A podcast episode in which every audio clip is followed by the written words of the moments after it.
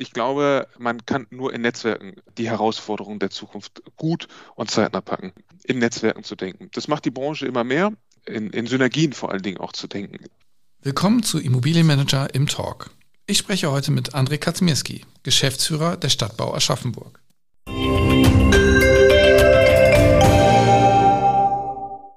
Ich bin André Eberhardt, Chefredakteur bei Immobilienmanager und spreche heute ausnahmsweise mal alleine mit meinem Gesprächspartner. Mit André Kaczmierski rede ich über Leben und Arbeiten in Aschaffenburg, die Herausforderungen bei Wohnungsbaugesellschaften, das große Thema Energiesparen und die Lieblingsmetropolregion.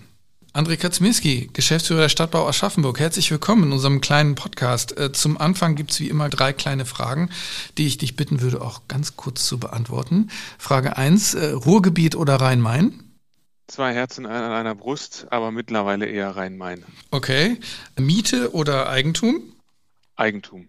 Und wo wärst du gelandet, wenn nicht in der Immobilienbranche?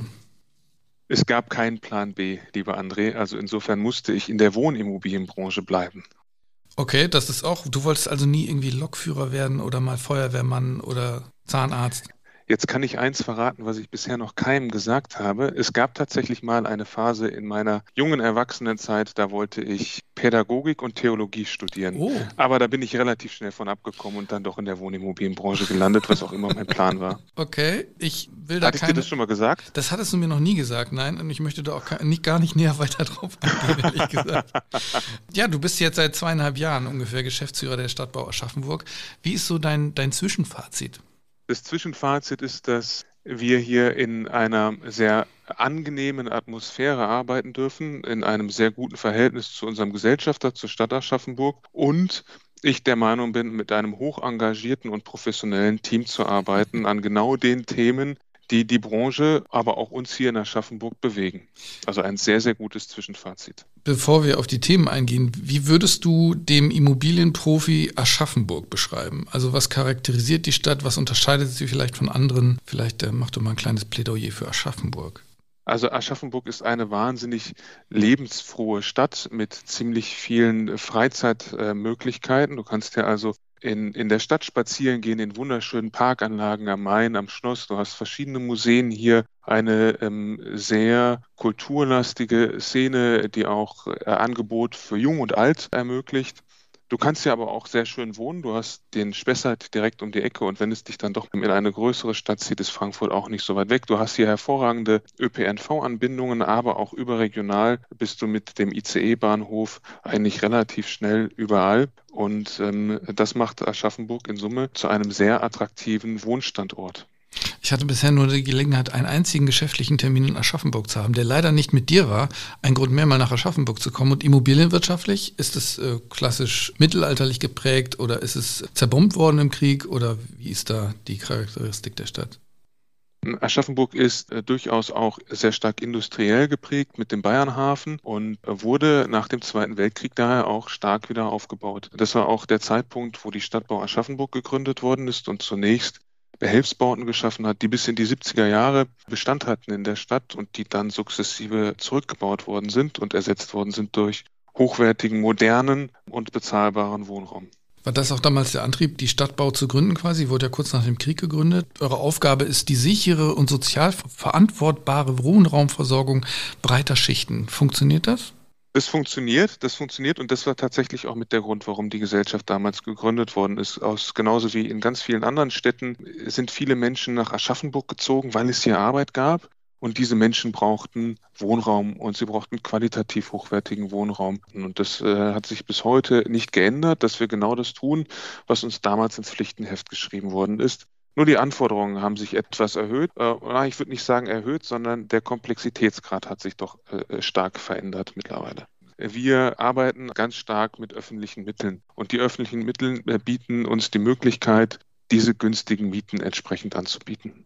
Wie konjunkturabhängig ist eigentlich euer Geschäftsmodell? Man sagt ja immer, gewohnt wird immer und äh, gerade redet die Branche sehr viel über Krise. Ist das bei euch als so kommunales Wohnungsbauunternehmen auch zu spüren? Nein, ich glaube in der Tat, gewohnt wird immer. Und ich glaube nicht, dass wir stark konjunkturabhängig sind oder ich sehe da keine, keine Punkte. Was wir gemacht haben, ist natürlich, wir haben langfristige Investitionen langfristig finanziert. Das heißt, auf dieser Seite haben wir aktuell und bis 2025 keine offenen Flanken. Das ist schon mal ganz wichtig. Selbstredend kann es sein, dass wenn ähm, die Unternehmen Mitarbeiter entlassen und wenn Kurzarbeit ansteht, dass sich das dann mittelfristig auf unsere Mieteinnahmen auswirken könnte oder auf unsere Leerstandszahlen auswirken könnte. Das kann durchaus sein. Aber ansonsten sehe ich uns als relativ konjunkturunabhängig, zumindest was den Bereich der Miete angeht. Auf der anderen Seite bauen und investieren wir ja ziemlich viel. Und äh, da merken wir dann durchaus, wenn die Baupreise steigen, dass es dann schon schwierig wird, genauso weiterzumachen wie bisher. Wie viele Wohnungen baut ihr derzeit jährlich? Wir haben den Plan, jährlich ungefähr 50 Wohnungen zu bauen und das bis ungefähr 2032. Das sind 500 Wohnungen in zehn Jahren. Aktuell bauen wir 124 Wohnungen. Öffentlich gefördert sind davon 108 Wohnungen. Und die haben wir gerade, gerade im Bau. Okay, das heißt, ihr seid äh, anders als die Bundesregierung gut in eurem Plan, ja? Ja, zumindest so gut in unserem Plan, dass unser Gesellschafter zufrieden ist mit dem, was wir dort machen. Ja. Der Gesellschafter ist klassisch die Stadt und ich glaube drei Prozent irgendjemand anders, ne?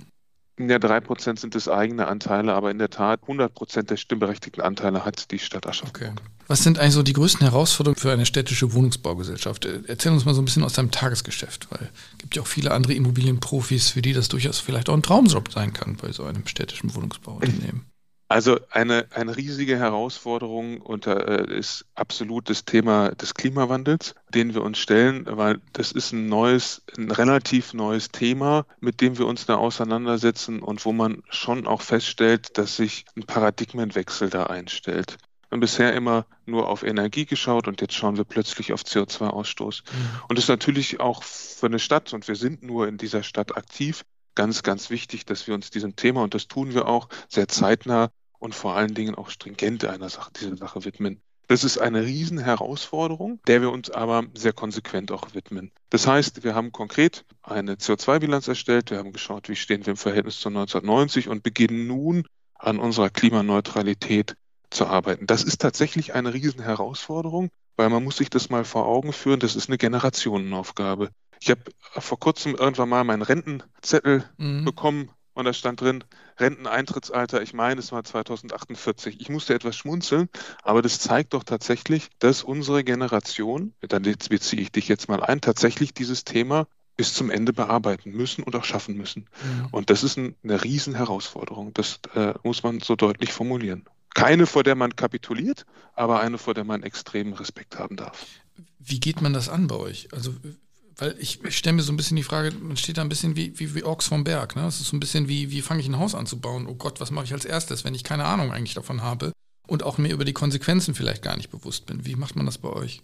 So wirkt es zunächst einmal. Ich glaube, man muss von oben anfangen und dann hinterher im, im kleinen, ganz Bereich, kleinen Bereich enden. Wir haben das so gemacht, dass wir zunächst einmal die Menschen dafür begeistern müssen. Und die Menschen, die hier bei der Stadtbau arbeiten, stehen vollständig hinter diesem Thema der Klimaneutralität.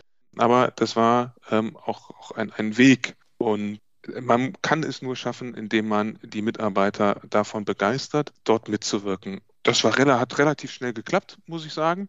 Nachdem die Mitarbeiter erkannt haben, dass das ein wichtiges und zukunftsweisendes Generationenthema ist, haben wir uns dem schrittweise genähert. Das heißt, wir haben zunächst einmal angefangen, den Ist-Zustand zu ermitteln. Dann haben wir uns überlegt, naja, wie kommen wir denn an die Werte von 1990? Und jetzt äh, haben wir Quartiere gebildet und Themen geclustert, denen wir uns jetzt sukzessive widmen. Und man muss dabei sagen, wenn man 20 Jahre oder noch mehr betrachtet, kann man nicht alles auf einmal schaffen, aber man muss versuchen, den Komplexitätsgrad so zu reduzieren, dass er greifbar und operationalisierbar ist. Und das haben wir so getan und deswegen arbeiten wir das jetzt auch genauso ab.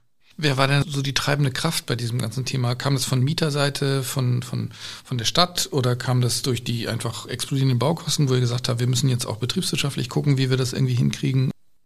Also auf Mieterseite erleben wir das noch nicht, dass nachgefragt wird, ist denn euer Bestand klimaneutral? Da stellen wir bisher fest, dass einfach immer noch bestimmend die kostengünstige Miete ist, die wir anbieten. Da fragt man noch nicht, ist denn diese Wohnung auch klimaneutral? Das wird aber wahrscheinlich kommen irgendwann. treibende Kraft hinter dem Ganzen äh, ist natürlich der Markt gewesen der, und die, der Gesetzgeber gewesen, der in den letzten Jahren immer stärker auch mit dem Generationenvertrag darauf hingewirkt hat, dass die Unternehmen das umsetzen. Und dem Auftrag haben wir uns dann angenommen. Wo seht ihr da in eurem Bestand so das größte Energieeinsparpotenzial? Habt ihr da schon irgendwas identifiziert? Also die Gesellschaft hat eins über die letzten Jahrzehnte schon ziemlich richtig gemacht. Man hat zentralisiert, Quartieren gedacht und genau das werden wir auch so weiter fortführen. Wir müssen es nur schneller schaffen. Weil Quartiere für euch ein besonderes Energieeinsparpotenzial bieten oder wo ist für euch der Vorteil darin genau? Nein, weil der Gesetzgeber ja verschiedene Zwischenziele bis zur Klimaneutralität formuliert hat mhm. und die auch zu erfüllen sind. Und das heißt einfach, dass du, und das äh, wird ja auch jeder andere bestätigen, einfach viel schneller ich sag mal, Erfolge präsentieren musst, um diese Klimaneutralität auch in den Zwischenzielen zu erreichen. Mhm. Die Ziele sind ziemlich ambitioniert. Welche Rolle spielt in diesem ganzen Konglomerat äh, der Mieter für euch? Wir geben Ihnen jetzt an die Hand ganz, ganz viele Hinweise im Zuge der Energie, Energiekrise, wie Sie denn die Möglichkeit haben, Energie einzusparen. Wenn Sie Energie einsparen, sparen Sie am Ende auch ähm, Heizkosten und wenn Sie Heizkosten sparen, sparen Sie am Ende auch die sogenannten CO2-Kosten. Das heißt, wir geben ziemlich viele Hinweise. Wir haben ein Video gemacht, wir haben eine App, wir haben ein Mieterportal, wir haben Hausaushänge und über den Bereich werden wir, und das wird uns die nächsten Jahre auch begleiten, immer mal wieder Energieeinsparhinweise geben. Du hast gerade schon über die 50 Wohnungen, die ihr pro Jahr bauen wollt, gesprochen. Ihr wollt in den kommenden zehn Jahren 221 Millionen Euro in Modernisierungsmaßnahmen äh, investieren und äh, baut aber parallel natürlich auch weiter äh, Neubau. Wie ist da so dieser Zwiespalt zwischen, also wie viel Neubau braucht Aschaffenburg, wenn doch alle gerade über Bestandssanierung und Fitmachen des Bestands reden? Also woher kommen diese 50 Wohnungen? Ist das quasi eine Maßgabe der Stadt? Ihr müsst diese Quote erfüllen oder wo kommt das quasi her? Nein, nein, diese 221 Millionen, die du angesprochen hast, die umfassen auch alles. Die umfassen den Neubau, die okay. umfassen äh, die umfassende Sanierung und die umfassende Instandhaltung Instandsetzung im Bestand. Also all diese drei Themen sind davon betroffen. Es ist so, dass äh, man auch, äh, indem man Gebäude abreißt und neu baut, klimaneutrale Bestände errichten kann und im Übrigen dann auch mehr Wohnungen errichten kann. Also wir haben auch einiges an Ersatzwohnungsbau dabei in den kommenden zehn Jahren, wo wir einfach nicht mehr marktgerechte Objekte abreißen und an der Stelle einen neuen Wohnraum entstehen lassen. Aber wir haben auch weitere Grundstücke gekauft von der Stadt Aschaffenburg, die wir planen in den nächsten Jahren zu bebauen. Was können andere Gemeinden von euch lernen? Was habt ihr von anderen gelernt? Was ist für dich so das Paradebeispiel für eine städtische Wohnungsbaugesellschaft? Außer deine natürlich ich glaube, dass man nur gemeinsam stark ist. Ich glaube, man kann nur in Netzwerken die Herausforderungen der Zukunft gut und zeitnah packen, in Netzwerken zu denken. Das macht die Branche immer mehr, in, in Synergien vor allen Dingen auch zu denken. Und das ist etwas, was man sich vielleicht von mir, aber auch vielleicht dann von dem Unternehmen abschauen kann. Denken in Netzwerken, um die Ziele zu schaffen. Und gibt es für dich so ein, so ein Paradebeispiel, ja, so eine Benchmark in eurem Bereich? Für, äh, so führt man eine städtische Wohnungsbaugesellschaft was weiß ich, die GEBAG in, in, Duisburg musst du jetzt natürlich sagen als Duisburg. Achso, ja, die, die, GEBAG, die GEBAG in Duisburg, die ich natürlich sehr schätze, ebenso aber auch die, die Kollegen in, in Würzburg und Schweinfurt, wir haben eine seit Jahrzehnten, auch wenn ich da noch nicht dabei war, äh, gepflegte partnerschaftlichen Austausch, wo man sich offen über die, die Dinge im Austausch, die einen derzeit bewegen, aber wo man auch überlegt, gewisse Dinge gemeinsam zu machen und das auch in der Vergangenheit schon getan hat. Das ist, finde ich, ein guter Zusammenschluss von Unternehmen, die in identischen Märkten sind, aber doch an unterschiedlichen Standorten und gemeinsam voneinander lernen können. André, du warst vorher bei einem klassischen Investmenthaus in München tätig. Was sind so die Hauptunterschiede eigentlich und was sind auch die Gemeinsamkeiten? Am Ende des Tages wird immer gewohnt. Beide Bereiche bieten also letztlich Wohnraum an. Der wesentliche Unterschied liegt aber in den Gesellschaftszielen. Wir haben von, hatten wir gerade schon mal drüber gesprochen, in unserem Gesellschaftsvertrag abgetragen, dass wir breite Schichten der Bevölkerung mit günstigem und hochwertigem Wohnraum versorgen sollen. Da ist jetzt zunächst einmal keine Kapitalermehrung vorgesehen. Das ist natürlich auch gewünscht, weil wir sind eine eigenständige GmbH, ohne Frage. Und das müssen wir auch, weil Gemeinwohlorientierung nur dann funktioniert, wenn du Geld verdienst und das Geld auch dann hinterher investierst. Wir haben aber keine klassische Privatanleger zu bedienen mit unseren Erträgen, sondern wir haben lediglich den Auftrag, in der Gemeinwohlorientierung zu arbeiten. Und da ist der wesentliche Unterschied. Ich stelle immer als letztes die Frage, was wünschst du dir von Politik und Wirtschaft?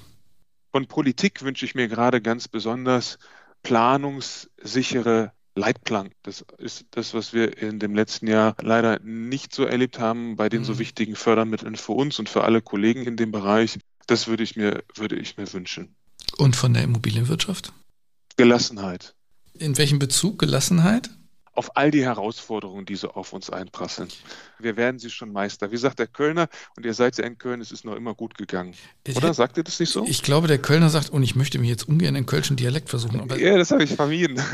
Es hätte noch immer gut gegangen oder sowas, sagt er. Das ist doch ein schönes Schlusswort. So ist es.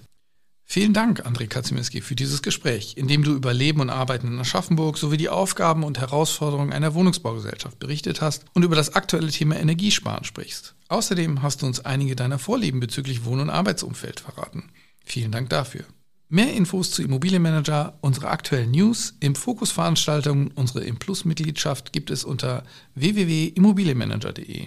Zum Implus-Angebot zählt auch unser Vordenker-Podcast, Immobilienmanager, der Podcast. Einfach mal reinhören. Bis zum nächsten Mal bei Imtalk.